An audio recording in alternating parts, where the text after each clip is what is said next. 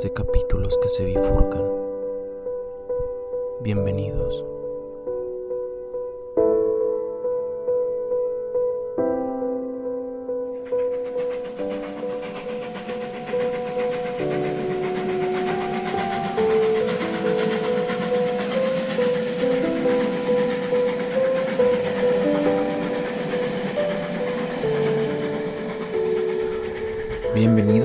El podcast de capítulos que se bifurcan en capítulos anteriores. No, no sé crear. Habíamos hablado de lo que es de la filosofía de Nietzsche, un autor contemporáneo, no contemporáneo, pero no reciente. Sus ideas aún están muy actuales. Las de todos los filósofos yo creo que se retoman en algún momento de la historia. Los modernos no son tan modernos como diría un maestro. Y bueno, lo que sigue es hablar de la máscara de Dioniso. En su prólogo del libro E como aquí el hombre. Recuerden que lo había pronunciado Poncio Pilato al presentar a Jesús a los pueblerinos. Dice así el prólogo. Yo soy un filósofo, discípulo de Dioniso. Preferiría ser un sátiro antes que un santo. Y bueno, en sus primeros años como catedrático en Basilia, Nietzsche estaba interesado en solucionar un problema que traía de cabeza a los filólogos de la época y aún a los de hoy en día. ¿Cuál es el origen de la tragedia? cómo alrededor del siglo VI a.C. nació esta forma artística tan compleja. Nietzsche se sumergió en las aguas profundas de la Grecia arcaica, decidido a encontrar respuestas, y mientras buceaba en la oscuridad se le apareció esta extraña figura, el dios Dioniso. Desde ese momento el filósofo quedó fascinado para siempre por el dios griego, que le servirá para simbolizar diferentes aspectos claves de su pensamiento. En su campaña final contra el cristianismo encontrará en Dioniso el patrón supremo de la vida, la divinidad que afirma todo aquello que el Dios cristiano niega. Incluso la identidad del propio Nietzsche acabará fusionada por completo con la del Dios. Muestra de ello es que las cartas que envía cuando ya ha perdido el juicio están firmadas directamente como Dioniso. Recordemos en especial las destinadas a Cosima Wagner, a quien llama con el nombre de la diosa que según la mitología es su esposa, Adriana en la máscara o con la máscara de Dionisio eh, se van a desprender, desplegar las ideas centrales del nacimiento de la tragedia, que fue, creo que estoy mal, muy seguramente sí, su tema, algún tema de tesis de, Nietzsche. ¿Qué, qué, qué tesis? ¿Qué tesis? Aunque en el futuro se distanciará de algunos de sus, sus planteamientos, en este libro que publicó en 1872 encontramos la caracterización más completa de eso que Nietzsche llamó lo dionisiaco. Así es, una dimensión de la realidad a la que nuestros ojos se han acostumbrado y que su filosofía bajo diferentes formas no se cansará de reivindicar. Y bueno, eh, ¿de dónde viene Dionisio? Dioniso es de la mitología griega y es el, el dios de la vendimia, el vino y la embriaguez. En ese sentido, Dionisio es como los demás dioses, una figura que sirve para designar una parte de la realidad del mismo modo que Eros es el dios del amor y Demeter la diosa de la fertilidad. Pero Dionisio es una divinidad especial, es también el dios de la contradicción, un dios que acoge en su seno todas las contradicciones del mundo. Así, además de ser el dios de algo en particular, el vino y el éxtasis, es de algún modo el dios de todo en general, el dios que reúne en su seno la totalidad de lo existente. Nietzsche utiliza lo dionisiaco pues como metáforo para expresar la vida en su conjunto, la vida en toda su pluralidad, movimiento, caos, contradicción.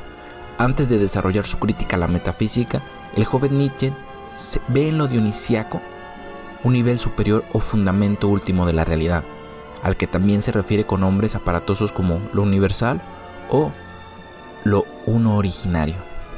En el mundo como voluntad y representación, obra que como ya les había mencionado, influyó de manera crucial en Nietzsche cuando era estudiante, Schopenhauer considera que detrás de la multiplicidad de fenómenos del mundo se esconde una única fuerza ciega e irracional, la voluntad. Todo lo que existe, todos los seres individuales son en realidad una objetivación en el espacio y en el tiempo de la voluntad.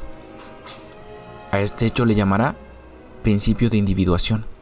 Desde esta perspectiva, el mundo es visto como un gigantesco escenario en el que todas las cosas, atravesadas por esa voluntad insaciable, luchan por existir y preservar su ser.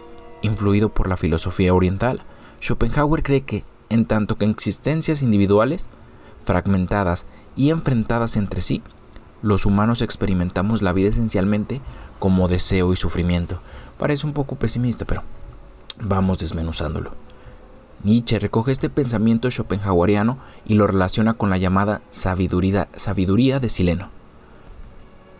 Sileno perdón, era un viejo feo y borracho, tutor del joven Dioniso. Vivía en los bosques y, y se decía que era un gran sabio, capaz incluso de predecir el futuro. El rey Midas estaba tan ansioso por conocerle que envió a sus sirvientes para que lo emborracharan y capturaran. Cuando por fin el rey tuvo al sabio cara a cara le preguntó, ¿qué es lo mejor para los humanos? Sileno guardó silencio.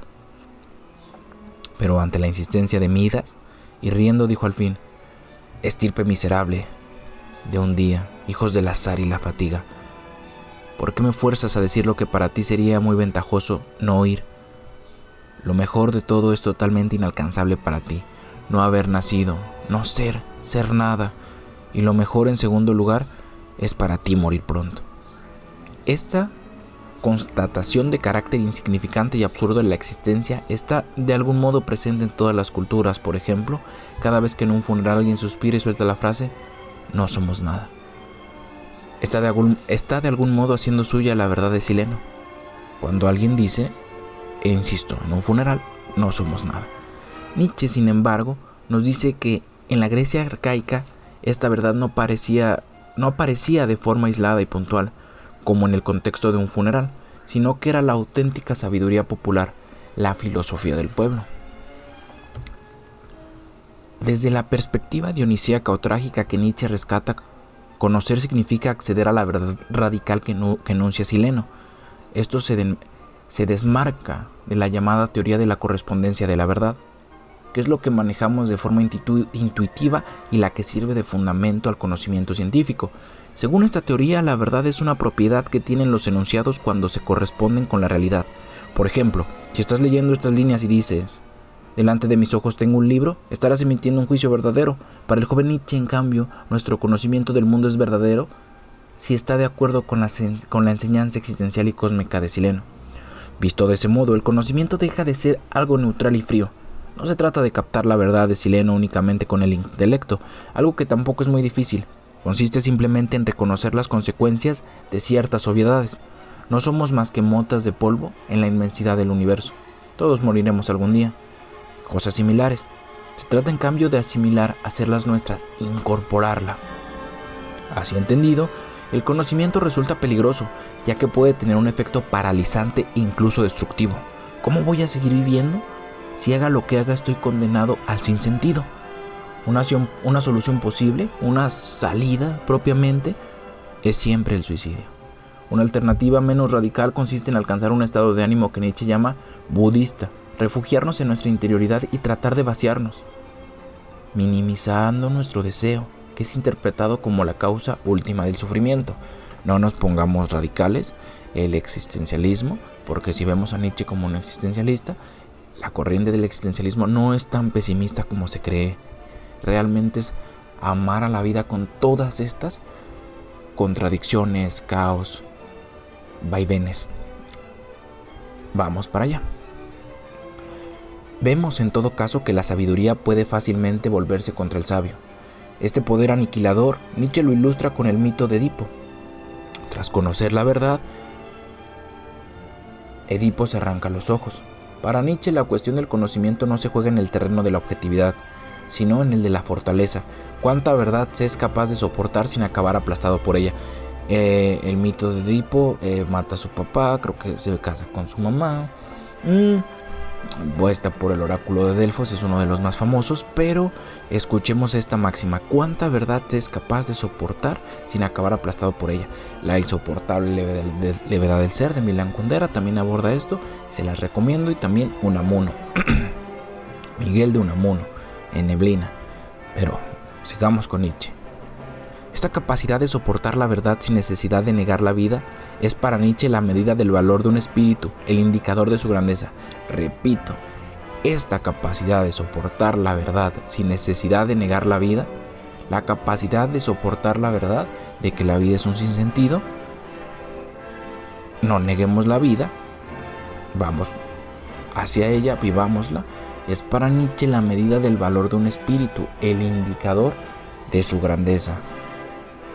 Una vez que sabemos la verdad, vivimos en un sinsentido, acabaremos aplastadas por ella o al contrario tomaremos riendas y eso será un indicador de nuestra grandeza. Esto nos va a llevar después al superhombre, que eso es la máscara dionisiaca, es Zaratustra, que es la que sigue, y finalmente el anticristo. Pero bueno, insisto, son ideas que van a ir desarrollando y luego retomando. Es un lugar común utilizar esta visión nietzscheana del conocimiento para interpretar simbólicamente el hundimiento final del propio Nietzsche. ¿Se volvió loco a causa de una excesiva dosis de verdad? ¿Qué opinan ustedes? Volvemos a la mitología griega. Dionisio se acompañaba de una corte de sátiros, criaturas mitad hombres, mitad carneros, y menades, que eran mujeres salvajes en constante estado de trance. Y todos ellos vagaban por el mundo danzando frenéticamente en una fiesta continua de música y vino. Bueno, por cierto, esto está siendo grabado el 28 de junio del 2021. Me recordó que ya viene para el norte. Eh, va a estar Foo Fighters, sí, Timmy Impala. Si alguien va a ir, uh, mándeme saludos desde allá o etiquétenme. Mm, yo trataré de hacer todo lo posible, pero si van a estar ahí, ojalá me patrocine para el norte. Patrocíname, tecate. Eh, bueno, perdón.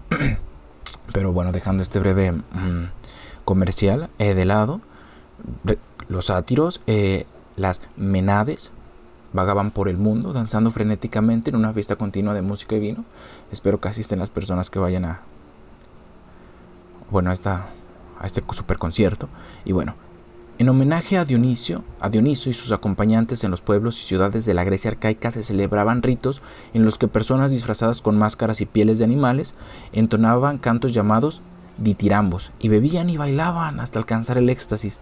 Gracias a semejante excitación de los instintos, los individuos accedían al reino de lo dionisiaco, olvidándose de sí mismo y sintiéndose miembros de una comunidad superior. Para ilustrar este punto, Nietzsche recurre al velo de Maya, un concepto de la filosofía hindú que había aprendido de su maestro Schopenhauer. ¿Qué es esto? El velo de Maya hace referencia al carácter ilusorio del mundo. Percibimos el mundo como una infinidad de fenómenos diferentes, pero nuestra percepción actúa como un velo que no nos deja ver que, detrás de esa apariencia de multiplicidad, se esconde una única realidad. Así, el éxtasis dionisiaco Sería una manera de rasgar el velo de Maya, una forma de suspender nuestra conciencia de separación y de sumirnos en el uno todo. Este éxtasis supone una reconciliación a un triple nivel, natural, social y personal.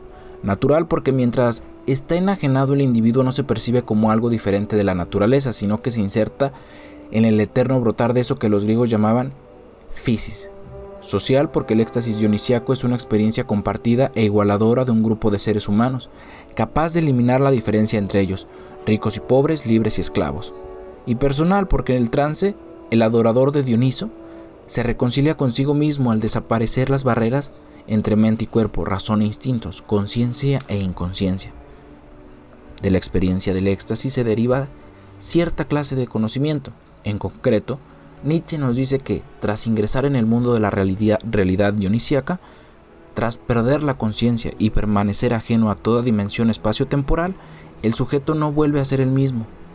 En el éxtasis descubre que su, que su conocimiento de las cosas es limitado, un mero conjunto de representaciones subjetivas situadas en el tiempo y espacio. De nuevo Nietzsche reivindica una noción de conocimiento que es diferente a lo que maneja nuestro sentido común y también la ciencia. No se trata aquí de un sujeto que un sujeto conozca un objeto que está fuera de él. El conocimiento dionisíaco es, en cambio, una forma de autoconocimiento. Gracias a la experiencia extática, el sujeto se descubre a sí mismo como sujeto activo de conocimiento. A Nietzsche no le preocupa la objetividad. La verdad del conocimiento se mide por su capacidad para transformar a quien conoce. Así el saber no puede ser transmitido, pues se origina en una experiencia personal que no es directamente comunicable. Esta peculiar sabiduría adquirida gracias al éxtasis tiene sin embargo un precio muy alto. El hombre dionisiaco, tras la comunión colectiva del éxtasis, regresa a la realidad cotidiana y se ve a sí mismo como un individuo, como un fragmento arrancado de la totalidad. Comprende entonces que el estado de individuación nuestra irremediable condición de seres individuales, es la fuente principal de nuestro dolor. Nietzsche ilustra este sufrimiento existencial con el mito órfico, según el cual Dioniso fue asesinado y desmembrado por los titanes. De modo parecido, el fin del éxtasis supone para el hombre dionisíaco un despedazamiento. Una vez ha tenido acceso a la esencia de las cosas, se siente aislado y ve en todas partes únicamente lo espantoso y lo absurdo del ser. En la resaca del trance reconoce con crudeza la sabiduría de Sileno y siente náuseas. Nietzsche trataba de responder a la pregunta sobre el origen de la tragedia. Fue el inicio de este, de este podcast. Por eso se dedicó a, rastrear las fuentes misteriosas de la sabiduría popular griega. En el camino se encontró con el éxtasis, con los éxtasis colectivos de las celebraciones en honor del dios Dioniso, unas fiestas que al terminar traían consigo la horrenda verdad silénica, que no somos nada. De este modo, la pregunta inicial de su investigación se fue transformando en otras cuestiones que excedían sin duda el ámbito de la filología. Si los griegos se las tenían que ver con todo, lo problemático y extraño de la existencia, si poseían una sabiduría dionisíaca, ¿por qué no negaron la vida ni huyeron del mundo? ¿Cómo es posible, en cambio, que llegaran a tener una cultura floreciente y afirmativa? ¿Cómo fueron capaces de producir una manifestación artística tan grandiosa como la tragedia? En definitiva, ¿cómo pudo un pueblo pesimista como el griego llegar tan alto? Estas son las preguntas que atraviesan el primer y polémico libro de Nietzsche, El nacimiento de la tragedia, helenismo y pesimismo. Y para poder contestarlas, todavía nos falta la pieza del puzzle, que es la contraparte de Dioniso, el dios Apolo. Apolo, mancuerna Dioniso, sirve para explicar todo esto. En Apolo, el dios de la claridad y la belleza, Nietzsche hallará el contrapuesto necesario a la oscuridad propia de Dioniso. Frente a la desmesura y la desilusión dionisíaca, Apolo representa el límite, la forma, donde Dionisio, Dioniso es embriagadez, él es ensoñación y fantasía. Es la divinidad de las apariencias, de las artes plásticas, de la escultura y la arquitectura por el contrario, Dioniso es el dueño de todo aquello que se puede sentir pero no ver, el dios de la música. Existe también una sabiduría apolínea, pero en nada se parece a la dionisíaca. Apolo con sus flechas nos, transmite un conocimiento preciso y a distancia. Dioniso, en contraste, nos revela la verdad a sacudidas, entrando en nuestro cuerpo a través de vino. Nietzsche cree haber descubierto en la pareja Apolo-Dioniso una herramienta muy útil para estudiar no solo a través de la comprensión lógica, sino de la seguridad inmediata de la intuición. El desarrollo del arte. Tanto es así que gracias a ello afirma haber resuelto el enigma del origen de la tragedia.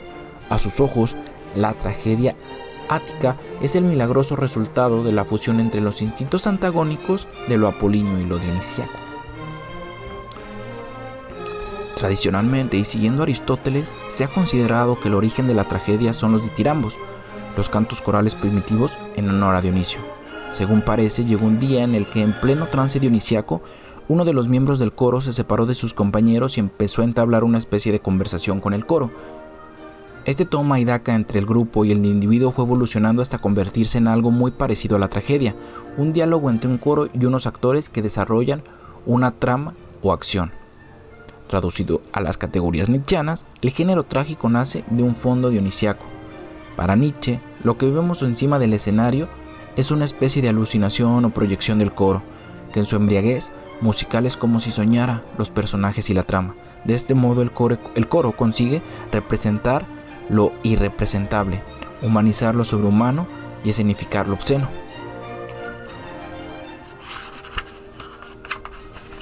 La tragedia, pues, logra hacer digerible la terrible verdad de Sileno y transmitirla a gran escala.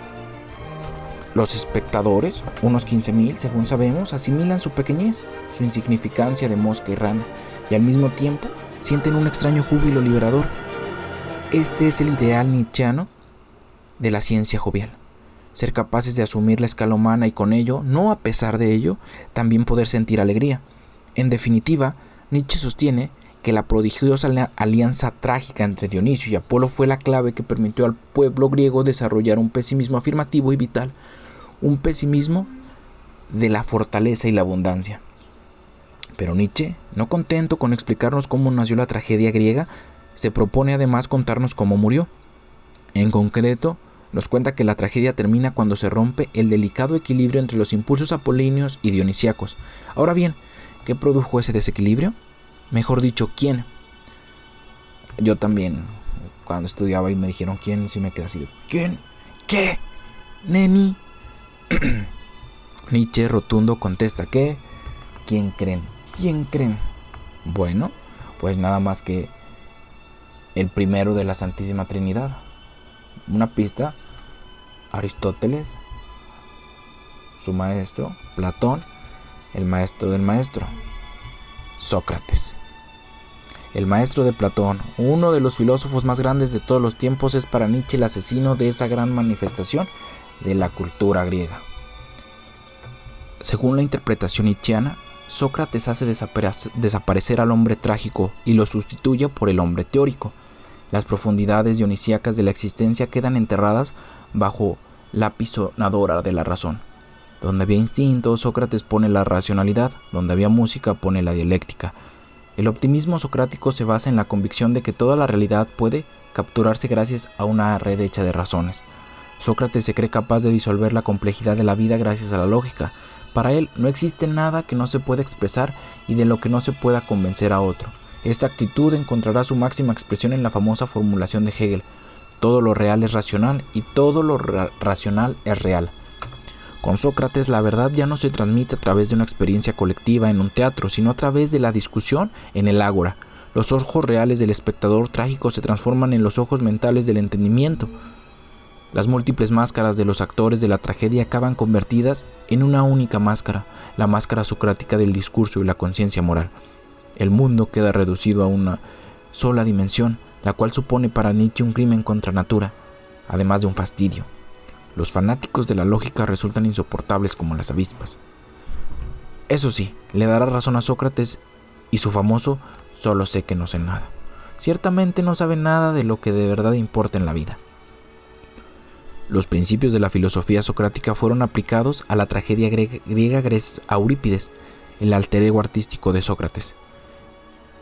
En opinión de Nietzsche, este dramaturgo fue el encargado de que el coro perdiera terreno en favor de la trama y los personajes, a los que a su vez privó de su carácter heroico y excepcional. Eurípides, guiado por la máxima de que todo tiene que ser comprensible para que todo sea comprendido, hizo que el espíritu de la música fuera desapareciendo de las obras trágicas. En resumidas cuentas, para Nietzsche la tragedia nace de la unión entre los mundos de Dionisio y Apolo y muere a manos de Sócrates, que también es Eurípides, cuyo racionalismo absolutista va borrando del mapa cualquier signo de sabiduría dionisíaca. Para cerrar el círculo, en su primer libro Nietzsche nos dirá además cómo puede, cómo puede lograrse un renacimiento de la tragedia. Recordemos que en el primer podcast acerca de Nietzsche veían Wagner la figura de, de, la, de la tragedia. ¿Cómo? En sus óperas, que en ese momento se llamaban dramas musicales y son capaces de resucitar el espíritu trágico 24 siglos después. Es importante recordar que el nacimiento de la tragedia se ganó la enemistad de toda la comunidad académica. Y es que Nietzsche se saltó entonces todos los protocolos de lo que se consideraba un trabajo científico. Para empezar, su manera de escribir no era neutral, sino que buscaba provocar reacciones pasionales en el lector a través de recursos como la exageración, la metáfora o la ironía. Como sabemos, Nietzsche no está interesado en transmitir un conocimiento objetivo y desinteresado. Su intención última no es descriptiva o explicativa, sino valorativa y transformadora. Investigar el origen de la tragedia es una manera de enfrentarse a un problema más profundo. ¿Cómo debe ser una cultura? Y Nietzsche toma partido. La cultura tiene que estar al servicio de la vida, de una vida que es extraña y compleja. Tiene que ser capaz de ofrecer remedios para nuestra angustia existencial, sin negar esa extraña y esa extrañeza y complejidad. Por eso su primer libro acaba convertido en una crítica durísima al racionalismo socrático y en una reivindicación entusiasta de la tragedia griega, una forma artística y educativa que debe servir como modelo para la renovación cultural de la Alemania de su tiempo. Esta ambiciosa propuesta está a años luz de la filología estándar. Para Nietzsche un filólogo nunca debe olvidarse de su tarea, que su tarea, perdón, debe consistir en última instancia en abordar el problema de la relación entre la cultura y la vida. En una carta de 1867 a su amigo Hertford, Nietzsche nos ofrece un ejemplo muy ilustrativo. Los filólogos se parecen a unos expertos que, cuando miran el cuadro de un pintor, se acercan al lienzo y se dedican a detectar las manchas de aceite que hay en él. Al estar tan centrados en esta tarea pierden de vista el sentido global de la obra de arte. En un plano más concreto, la interpretación nietzscheana de la tragedia echa por tierra una visión que aún hoy está muy extendida. Por mucho que lo que nos ha llegado de las tragedias griegas originales sea sobre todo sus textos, no podemos olvidar que la música y la danza eran su columna vertebral, vertebral perdón, y que en consecuencia es un error considerarlas como obras meramente literarias. Se incurre en este error cada vez que, como sucede en los libros escolares, se define la tragedia como un género teatral cuya característica fundamental es la presentación de unos personajes que se ven sometidos a un conflicto irresoluble. No, morros, esto no es el Joker. En un plano más general, la perspectiva nietzscheana permite ver la cultura griega de forma muy diferente a como se ve o se ha visto o se vio tradicionalmente. La Grecia trágica que reivindica Nietzsche no es la Grecia radiante sobre la que se asienta nuestra cultura. Es un lugar común considerar que la antigua Grecia es la cuna de Occidente. Los griegos inventaron la filosofía, tal y como la entendemos, y también el arte, la medicina y la democracia. Y tirando del libro de nuestra cultura llegaríamos hasta la Atenas de mediados del siglo V a.C., la Atenas de Sócrates, el Partenón de Hipócrates y de Pericles. Pero Nietzsche nos dice, esa cultura serena y equilibrada que tanto admiráis es en realidad una cultura decadente. Y continúa, la cima de Grecia no está ahí, donde creéis, sino unas décadas más atrás. Grecia alcanzó su cumbre en una época en la que la racionalidad no trataba de adueñarse de toda, de todas las parcelas de la vida, una época en la que la filosofía del pueblo era aún la verdad de Sileno. Recordemos que Sileno era maestro de Dioniso. Del mismo modo, Nietzsche contradice la versión oficial que afirma que el contador de nuestra cultura se pone en marcha cuando los seres humanos dejan de utilizar mitos para dar sentido al mundo y los sustituyen por explicaciones racionales. Recordemos que Nietzsche era un eh, escribía pues aforismos. El filósofo no será aquí un momento fundacional, sino más bien un periodo de esplendor. En esa franja borrosa entre poesía y filosofía, entre la tradición oral y escrita, entre lo dionisiaco y lo apolíneo, se eleva la tragedia griega como una presencia milagrosa. Ella es la omnipotente expresión de una cultura que ha encontrado al fin la manera de encarar, encarar los problemas de la vida, y esa cultura es un espejo que nos incomoda, un espejo en el que ya no nos reconocemos.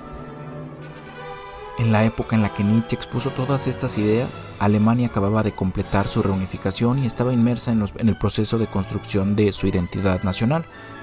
Desde los tiempos de Goethe, Goethe eh, el poeta, escritor, Goethe, la cultura germánica trataba de encontrarse a sí misma a través del ideal helénico, midiéndose con esa Grecia clásica que era a la vez origen y meta. Este ideal fue uno de los cimientos sobre los que se construyó el sistema de educación obligatoria, un invento que Prusia había implantado unas décadas antes. Con el nuevo sistema de enseñanza, el Estado no solo aspiraba a transmitir conocimientos técnicos a los jóvenes, sino también los valores necesarios para que fueran ciudadanos libres y virtuosos. Se pretendía alcanzar una formación integral de la persona, tarea para la cual las humanidades resultaban cruciales. Nietzsche fue un crítico implacable del nuevo engranaje educativo. Para empezar, y como sabemos, esa Grecia modélica, radiante y equilibrada le parece una cultura enferma de racionalidad. Un mal ejemplo si la comparamos con la plenitud de la Grecia trágica. Desde postulados elitistas, Nietzsche se opondrá también al carácter universal de la enseñanza obligatoria. Si todos los jóvenes de una sociedad tienen derecho a una educación garantizada por el Estado, nos dice es estadísticamente imposible que haya suficientes maestros con las virtudes necesarias para formar adecuadamente a las nuevas generaciones. En las, masificadas aulas de los colegios se sustituye el vínculo maestro-discípulo de la antigüedad por la relación impersonal, impersonal entre profesor y alumno, una relación condenada a la mediocridad. Por último, la reivindicación de una cultura trágica lleva a Nietzsche a la que seguramente su crítica más devastadora, la que penetra de modo más incisivo en nuestra manera de ver el mundo, la crítica a la ciencia. Ya vimos cómo Sócrates es el representante de una nueva mentalidad que cree llegar a los últimos rincones de la realidad gracias a la racionalidad. Es el prototipo del hombre teórico, alguien, alguien para el que la vida ya no es ante todo digna de ser vivida, sino algo que en primer lugar debe ser conocido. La vida pasa a ser esencialmente un objeto de conocimiento que, como los demás, tiene que someterse a las leyes de la razón y la casualidad. Causalidad, perdón. En este sentido, es en este sentido que Nietzsche considera a Sócrates el primer pensador científico. En el siglo XIX, en el que le tocó vivir a Nietzsche, se produjo un enorme progreso de todas las ciencias, tanto naturales, biología, física y química, como sociales, historia, economía y sociología. Fue un siglo en el que se creía con especial optimismo en la capacidad de la ciencia para ofrecernos un conocimiento verdadero de las cosas. Esta creencia traía consigo además la confianza en, una mayor capacidad técnica para intervenir en el mundo y mejorar nuestras condiciones de vida. En gran parte esta fe, hace falta decirlo, es también la nuestra. Y frente al sólido edificio científico se encuentra la gran mentira del arte, un castillo ilusorio que no construye con las representaciones objetivas de los científicos, sino con las visiones subjetivas de los artistas. Según esta concepción y volviendo a Grecia, lo que hacía Sócrates en el ágora era discutir con, con la verdad. En el teatro de Dionisio, en contraste, se significaba un maravilloso engaño, el genial artificio de la tragedia. Pero Nietzsche declara, Sócrates no sustituye la ilusión trágica por la verdad racional, sino por otra ilusión. La nueva ficción socrática consiste en creer que todo lo que existe es cognoscible a través de la razón, es decir, que el ser de las cosas termina donde acaba el conocimiento racional de las mismas. Y esta mentira es la que sirve de fundamento a la ciencia. Así, para el hombre teórico, cualquier pedazo de la realidad es susceptible de ser explicado racionalmente, esto es, de ser insertado en una cadena de causas y efectos. Con tal fin la realidad entera se objetiva, se cuantifica, se clasifica. La vida en su infinita diversidad recibe el mismo tratamiento. De este modo se niega sistemáticamente todo lo que la vida tiene de irreductible e insacible e inacible. En consecuencia, la ciencia es por principio negadora de la vida, es decir, nihilista, que significa nada en latín. Nietzsche inaugura aquí la distinción fundamental de su pensamiento, afirmación versus negación, lo que le da valor a la vida frente a lo que se la quita, lo que aprecia la vida frente a lo, lo que la desprecia, vitalismo frente a nihilismo. Si juntamos las piezas que se han ido apareciendo hasta ahora, podremos darnos cuenta de la gran maniobra nietzscheana. Con ella ha conseguido dar vuelta a nuestras creencias en dos pasos. Primero, nos muestra que la verdad objetiva de la ciencia es en realidad una ficción, mientras que la, la ficción subjetiva del arte es capaz de mostrarnos la verdad. Segundo, nos enseña que el optimismo de la ciencia es en el fondo nihilista, mientras que el pesimismo de la tragedia es en esencia afirmativo y vital. Con esta maniobra se socavan los cimientos de la modernidad, ese ambicioso proyecto que desde hace tres siglos rige el destino de Occidente y que se basa en el axioma ilustrado. La razón nos librará de todos nuestros males. Nietzsche es uno de los primeros pensadores que nos advierte que un proyecto tal está envenenado desde su origen. Ahora bien, desde hace unas décadas se oyen voces que nos dicen que ya no somos modernos, sino postmodernos. Oímos decir que después de las aberraciones como por ejemplo la de Hiroshima, la civilización occidental entró en una crisis incurable, que tras la caída del muro de Berlín hemos sobrevivido al fin de la historia, que en nuestro mundo globalizado y relativista ya no quedan grandes relatos capaces de dar sentido a nuestra vida. Pero nosotros, los descreídos, no podemos evitar preguntarnos, ¿hemos dejado realmente de ser hijos de la modernidad? ¿Nos seguimos creyendo acaso que la humanidad progresa ¿No es evidente que cada vez conocemos más y mejor la realidad? En busca de ayuda, nos acercamos a Nietzsche, que nos hace entender que lo que debemos preguntarnos es otra cosa, a saber, ¿en qué medida hemos asimilado socialmente todo lo monstruoso de la existencia? O lo que es lo mismo, ¿hasta qué punto nuestra cultura es capaz de vérselas con la verdad de Silena? En la vida pública contemporánea no existe una experiencia compartida y genuina de la dimensión sobria del humano el dolor que tenemos que cargarlo a solas, con los amigos, con la familia, tal vez con la ayuda de un psicólogo. Sufrir se ha convertido en una vivencia fundamentalmente privada, íntima. La verdad de Sileno, la que un día fue la filosofía del pueblo, griego y la base de la tragedia, ha sido expulsada de nuestra vida común. Según Nietzsche, Este vacío es el resultado forzoso de una sociedad dominada por una comprensión racional del mundo. Y frente a esta situación nos propone una comprensión estética de la vida. Para ilustrar las relaciones entre ciencia y arte, Nietzsche utiliza la figura histórica de Sócrates, alguien en quien todo es simbólico. En primer lugar, nos recuerda que el filósofo ateniense era poco agraciado físicamente. Fue el primer viejo feo. Su faldead sería una prueba de que el conocimiento racional se opone al estético. Sócrates niega el arte con su propio cuerpo. En segundo lugar, y con un poco más de seriedad, Nietzsche recupera una anécdota del Fedón de Platón, según la cual, cuando estuvo en la cárcel antes de morir, Sócrates hizo caso a una voz interior y se dedicó a componer música, una disciplina que había menospreciado durante toda su vida. De este modo, el padre del racionalismo estaría reconociendo en sus últimos días que la racionalidad no es suficiente, el arte es suplemento necesario de la ciencia. Esto me encanta, esto es bonito, es bonito. En definitiva, para el joven Nietzsche, es el arte y concretamente la música el gran candidato para llenar el enorme hueco dejado por esa máquina negadora de la vida llamada ciencia. De ahí que el nacimiento de la tragedia acabe con una apología abierta del Wagnerismo. Las óperas de Wagner le parecen a Nietzsche la solución a los problemas de la cultura moderna, pues son capaces de restituir el conocimiento dionisiaco colectivo que se daba en el arte trágico griego. Años más tarde, Nietzsche perderá la confianza ciega en el arte y repudiará muchas de las afirmaciones que vertió en el nacimiento de la tragedia.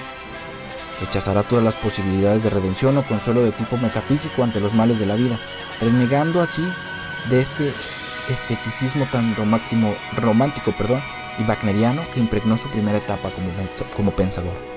En cambio, como veremos en, el, en este es el siguiente podcast, que es acerca de Zaratustra, buscará una solución inmanente al problema, inmanente al problema de la vida. Sin embargo, aunque reconozca que su primer libro había propuesto un tratamiento equivocado al problema, Nietzsche está convencido de que el diagnóstico sigue siendo acertado. Continuará viendo la ciencia, nuestra ciencia, como miedo y escapatoria frente al pesimismo, una defensa contra la verdad. En este sentido, la victoria del optimismo, el predominio de la racionalidad, el utilitarismo práctico y teórico, por no hablar de la propia democracia. Es decir, todas las ideas modernas de su tiempo se le aparecerán como signos de declive, como síntomas de una cultura en decadencia. Así, este último Nietzsche, al igual que el primero, insiste en darle la vuelta a nuestra mirada. En lugar de comprender el pasado, a partir del presente, nos propone entender el presente desde el pasado. Y con la perspectiva invertida, desaparecen las certezas con las que ordenábamos el mundo. Grecia deja de ser el origen de un camino ascendente que llega hasta nosotros. Al revés, son los griegos los que nos observan desde las alturas, y lo más probable es que mientras nos miran desde un lugar privilegiado, el pueblo que inventó la tragedia se avergüence de nosotros. Así hay que entender la advertencia, la amenaza de Nietzsche. Todo lo que nosotros llamamos ahora cultura, formación, civilización, tendrá que comparecer alguna vez ante el infalible juez Dioniso. Bueno, esta es la, máscara de Dioniso, eh, la, una de la, primera, y que corresponde a su periodo de profesor de Basilia. Ahora ya estamos viendo aquí que Nietzsche es amante del arte, de la vida, de la música y hubiera estado bien que hubiera nacido en el momento del Renacimiento porque así hubiera podido aportar ya habíamos mencionado que Nietzsche como músico es mejor eh, intérprete que compositor. Ven en, Wagner la reivindicación nuevamente de traer la tragedia a, como manera pues de conocimiento. Hasta aquí dejamos este podcast. Se lo recomiendo mucho para la gente que está apenas introduciendo la, introduciéndose a la filosofía de Nietzsche. Eh, Obviamente para entender la filosofía de Nietzsche hay que entender la filosofía de Schopenhauer. Y, para entender la filosofía de Schopenhauer hay que entender a otros 10 filósofos, pero análisis introductorios son buenos. Vean videos también en YouTube, eh, busquen pequeños eh, panfletitos, un filósofo en 10 minutos. Pero si no, aquí siempre va a estar el podcast de capítulos que se bifurcan para hablar de sus personajes menos preferidos. Espero que hayan llegado hasta el final. Les repito, es 28 de junio del 2021. Espero que esté saliendo hoy mismo este podcast. Eh, pueden seguirnos en nuestras redes sociales como el podcast de capítulos que se bifurcan. Estamos, estamos por Facebook, Instagram. Y pues esperen el siguiente. que insisto es la máscara de Zaratustra. Muchísimas gracias si se quedaron hasta aquí. Y pues manténganse dionisíacos, manténganse eh, cubiertos de éxtasis, de cerveza, de orgías, de, de meneades. ustedes saben. Muchísimas gracias.